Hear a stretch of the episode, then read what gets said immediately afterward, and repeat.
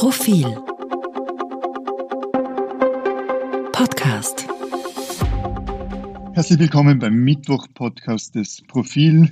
Äh, ich spreche heute wie so oft mit Eva Linsinger, stellvertretende Chefredakteurin und Ressortleiterin des Österreich-Ressorts. Hallo Eva. Hallo Christian, Chefredakteur und Herausgeber des Profil. Hallo liebe Zuhörerinnen und Zuhörer. Für die Leute, die dich noch nicht kennen. Danke vielmals, also vor allem die nachwachsenden jungen Zuhörerinnen und Zuhörer, Leserinnen und Leser. Ich habe gerade gesagt, so wie so oft mit Eva Linsinger, ganz stimmt's nicht. Liebe Zuhörerinnen, liebe Zuhörer, die Frau Linsinger sitzt am Bahnhof in Wörgl, stieg aus ihrem Zug aus, um diesen Podcast aufzunehmen, da sie sich am Weg nach Innsbruck befindet. Eine Veranstaltung an der Universität, wo sie über den Film Zwischen den Schlagzeilen, da geht es um das Ibiza-Video, sprechen wird. Also ich sitze im Büro in Wien-Heiligenstadt und Eva Linsinger am Bahnhof in Wörgl. Und wenn Sie im Hintergrund äh, äh, Geräusche hören, das ist dann die Ansage oder sogar der Zug, der durch, durchfährt. Und noch ein Hinweis, dies ist der 800. Podcast, den Profil jetzt aufzeichnet und macht. 800 Podcasts, gar nicht wenig. Das stimmt. Äh, einige davon haben wir bestritten, einige auch unsere famosen Kolleginnen und Kollegen vom Klimapodcast, vom History-Podcast, vom Wissenschaftspodcast, von aktuellen Fragen. Aber wir sind jeden Mittwoch hier zu hören. Und diesmal haben wir uns vorgenommen, nicht über 800 Tage, aber immerhin über 100 Tage im Leben des neuen Bundeskanzlers Karl Nehammer zu reden.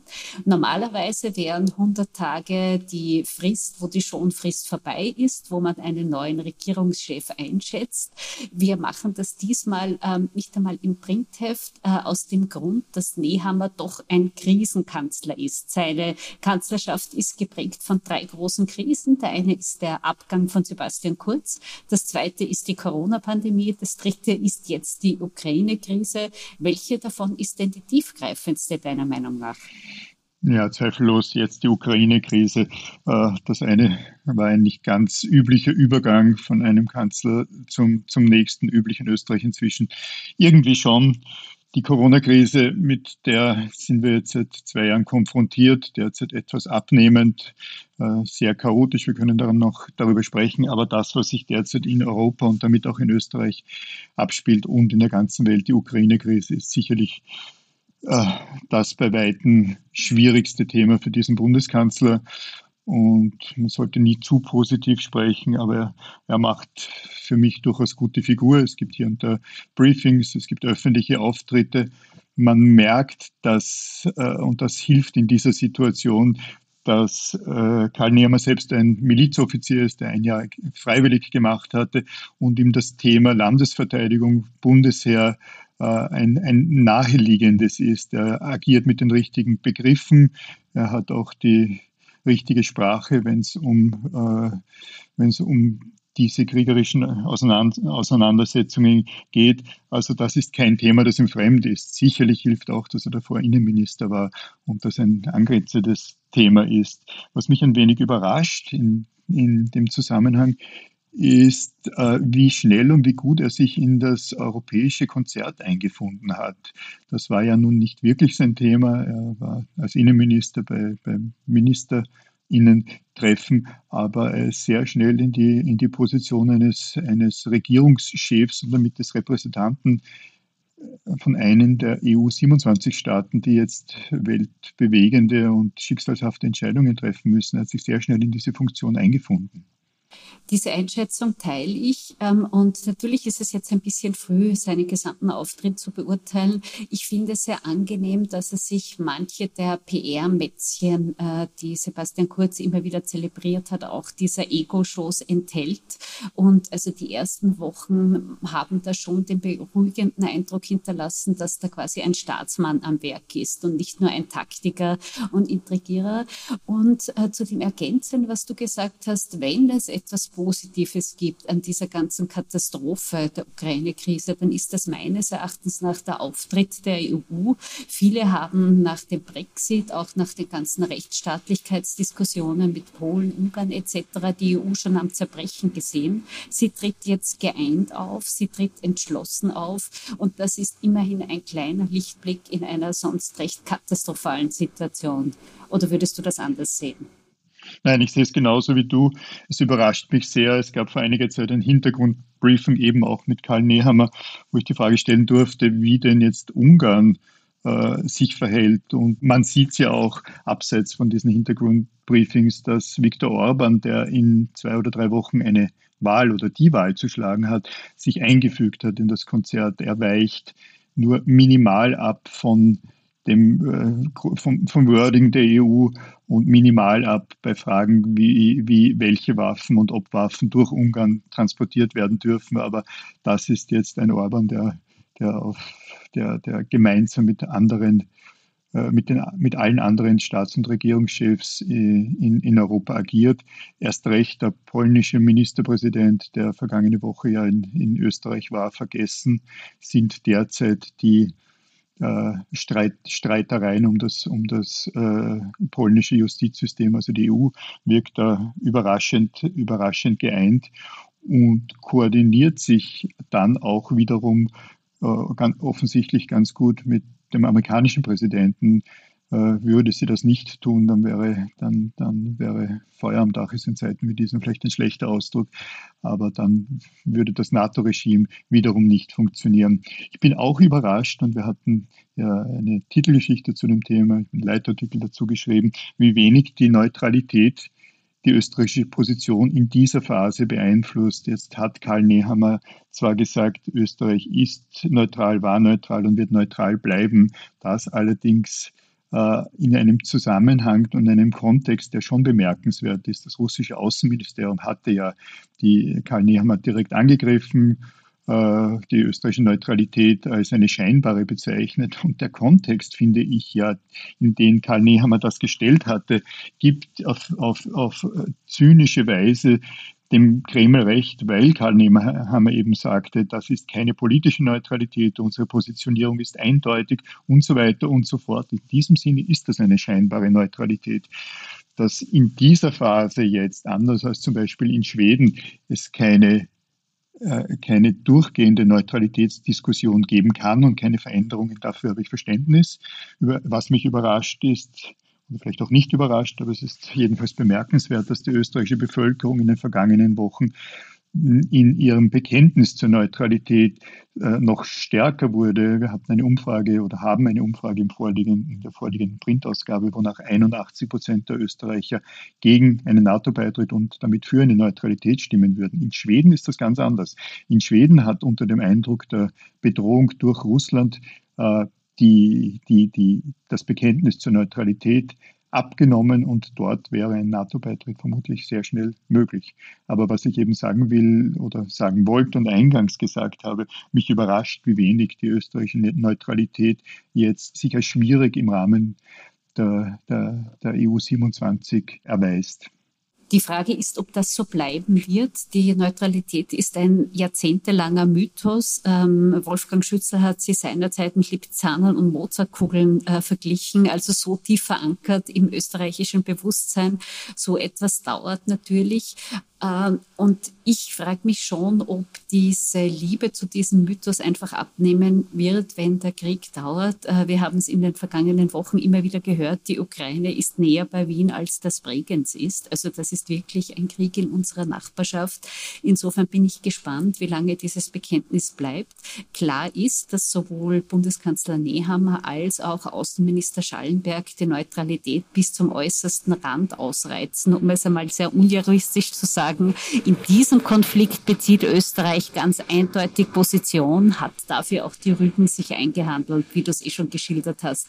Ich würde jetzt gern zum nächsten Thema kommen. Wir haben über die Einheit der EU gesprochen. Die Frage ist, ob die hält, wenn wirklich große Flüchtlingsströme unterwegs sind. Jetzt sind jetzt nach Schätzungen ähm, ein bis zwei Millionen Ukrainer auf der Flucht. Es könnten sehr viel mehr werden. Fast alle Experten rechnen mit der größten Fluchtbewegung nach dem Zweiten Weltkrieg. Derzeit zumindest scheint in allen Mitgliedstaaten die Hilfsbereitschaft hoch zu sein, sowohl der Zivilbevölkerung als auch der staatlichen Organe. Was wird denn passieren, wenn diese Ströme größer werden? Werden wir dann Diskussionen erleben, wie wir es aus Syrien kennen, wo es komplizierte Streitereien Kriterien gab, um Verteilungsaktionen zwischen den EU-Mitgliedstaaten. Womit rechnest du denn da? Ich glaube, ich, ich bin da optimistisch, also optimistisch, dass es zu keinen Problemen äh, kommen wird. Diese Flüchtlinge aus der Ukraine sind nicht vergleichbar mit dem Flüchtlingsstrom zum Beispiel des Jahres 2015. Es sind vor allem Frauen und Kinder und äh, eben nicht äh, Männer aus einem Kulturkreis, der nicht der unsere ist. Es sind kein, es sind äh, Menschen, die in einem durchaus ähnlichen Weltbild leben wie wir. Es sind Menschen, die sich äh, zur, zur Demokratie bekannt haben. Es sind Christen. Äh, und damit fallen sehr viele von der Vorurteile, aber auch der realen Schwierigkeiten weg, die bei Flüchtlingen aus Syrien, aus Afghanistan oder auch aus Tschetschenien klarerweise aufgetreten sind. Ich will damit keinesfalls sagen, dass diese Flüchtlinge aus Syrien oder Afghanistan äh, weniger Anspruch hätten auf Unterstützung. Ganz im Gegenteil. Wir sehen doch jetzt gerade am, am Krieg in der Ukraine, wie grässlich Krieg ist und welche Schicksale es sind. Aber äh, bei, der, bei einer Integration in Europa und das auch vielleicht über mehrere äh, Jahre ist, ist, sind, sind Vorurteile und Urteile ganz anders zu sehen, als es im Jahr 2015 wäre. Rein zahlenmäßig sehe ich ein sehr geringes Problem. Die EU 27 sind mehrere hundert Millionen Menschen und wenn jetzt vier Millionen Menschen, fünf Millionen Menschen aus der Ukraine nach äh, Westeuropa oder nach Zentral- und Westeuropa flüchten, ist das weder ein ökonomisches Problem noch ein durchschlagendes gesellschaftspolitisches Problem nachdem wir beide heute einen optimistischen Tag zu haben scheinen, ähm, kann man ja auch da versuchen, etwas Positives zu finden. Die Diskussion vor dieser dramatischen Krise, die ökonomische in Österreich, war geprägt von Klagen aus quasi allen Wirtschaftsbereichen über den Fachkräftemangel. Es wurden händeringend Arbeitskräfte gesucht, möglicherweise. Kann da sogar die Integration in den Arbeitsmarkt vergleichsweise leicht gelingen. Das war das eine. Und das Zweite, was ich gerne ergänzen möchte, was ich schon bemerkenswert finde, der neue Bundeskanzler ist ja auch ÖVP-Obmann. Mit der Ukraine-Krise ist natürlich auch eine Akzentuierung in der Migrationspolitik der türkisen ÖVP passiert. Also es wird jetzt weniger harsch äh, von Grenzen, Grenzschutz, Schließen, irgendwelche Routen gesprochen, sondern es dominiert dominiert die Mitmenschlichkeit. Natürlich aus all den Gründen, die du genannt hast, aber man sieht da schon eine gewisse Wende. Ähm, in der Politik auch der türkisen ÖVP, die zumindest derzeit noch getragen ist von einer breiten Zustimmung in der Bevölkerung. Sehr spannender Hinweis, das stimmt. Diese Flüchtlingskrise verändert im Endeffekt die ÖVP. Äh, es wäre interessant gewesen zu sehen, wie das das Team Sebastian Kurz, ich sage dazu auch Alexander Schallenberg, weil er einer der Hardliner war und Frau Edstadler in dieser Krise rund um die Flüchtlinge agiert hätten, ob das Wording ein anderes wäre oder ob, ob, ob es ähnlich gewesen wäre. Ja, nicht einmal die FPÖ wagt es derzeit allzu laut gegen diese Flüchtlinge zu, äh, zu wettern. Also ich bekomme da relativ, relativ wenig mit. Aber vielleicht ist das noch ein eleganter oder uneleganter Übergang zum zu, äh, zu einem Thema, über das wir doch auch noch sprechen sollten. Die FPÖ ist äh, weit, weiter auf ihrem Thema Impfung und Impfpflicht drauf. Und Herbert Kickel, FPÖ-Obmann, äh, meint ja derzeit, dass es ihm zu verdanken sei und dass es sein Sieg sei, dass diese Impfpflicht nun äh, de facto abgeschafft wurde, nicht nur die Strafen sistiert oder abgeschafft waren.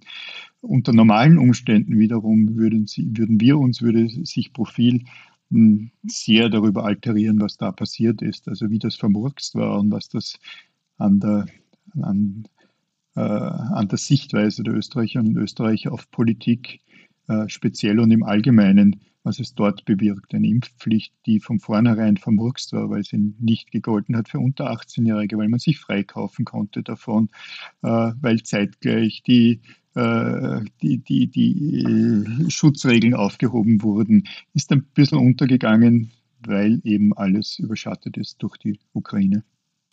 Ja, ähm, und was man natürlich jetzt schon sieht, auch das geht ein wenig unter. Österreich hat einen enormen Höchststand an Infektionen, fast 60.000.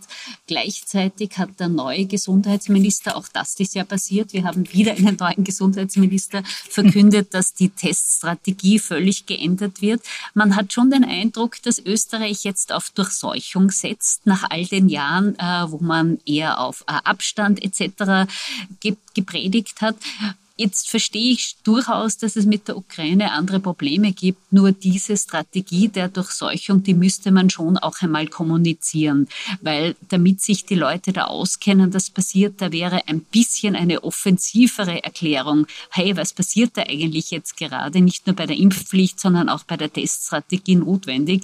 Sonst verlieren viele Menschen, und zwar diesmal zu Recht, das Vertrauen in die Politik, wenn da einfach ein Zickzackkurs eingeschlagen wird völlig bei dir. Also es fehlt die Kommunikation in dem Zusammenhang. Stattdessen bekommen wir widersprüchliche äh, Befunde. Die General Generaldirektorin für die öffentliche Gesundheit, heißt das so? Ich glaube, es heißt so, ist sowohl in der Ampelkommission vertreten, wo der sie, glaube ich, sogar vorsitzt, wie auch im, im GECO-Gremium. Und während das GECO-Gremium unter dem Eindruck der Juristen mehr als der Mediziner, die, glaube ich, eine andere Meinung dazu hatten, für eine Aufhebung der Impfpflicht plädiert hatten, hat nur zwei Tage danach die Ampelkommission äh, befunden, dass es wieder zu einschränkenden Maßnahmen kommen müsste mit Blick nicht nur auf den Herbst, weil das ist bei der Ampelkommission nicht so wichtig, sondern auf die Gegenwart, auf jene Gegenwart, von der du gerade sprichst, nämlich dass heute am Mittwoch ein absoluter Höchststand mit 58.000 Neuinfektionen zu registrieren war. Also Kommunikation fehlt und äh, der Widerspruch zum Beispiel zwischen GECKO und Ampelkommission befunden ist einfach evident. Und da, das wäre auch mein größter Kritikpunkt an der bisherigen Amtsführung von äh, Kanzler Karl Nehammer, da hat er schon einfach Versäumnisse gesetzt. Er hat versucht, äh, das mit GECO auf eine neue Basis zu setzen, auf eine größere Expertenbasis. Dann muss man die Experten und Expertinnen aber auch machen lassen. Und da sehe ich eine gewisse Widersprüchlichkeit. Das wäre quasi so mein Wunderpunkt seiner bisherigen Amtszeit. Oder fällt dir noch ein zusätzlicher ein? Nein, im man muss äh, im Gegenteil sagen, es ist schon bewundernswert, was Politiker in Europa insgesamt und durchaus jetzt auch in, in der Bundesregierung in diesen Tagen zu leisten haben. Und mit, äh, damit fällt meine, meine Kritik an dem, was wir sonst sehr, sehr laut kritisieren würden, eher leise aus. Und wir können alle nur hoffen, dass die österreichische Bundesregierung, dass die Regierungen der EU 27 plus allen anderen NATO-Staaten jetzt die richtigen Taten und Worte setzen werden, um äh, die Gefahren, die über das Grauen in der Ukraine noch hinausgehen, also nennen wir es beim Namen, die Gefahr eines dritten Weltkriegs gebannt ist.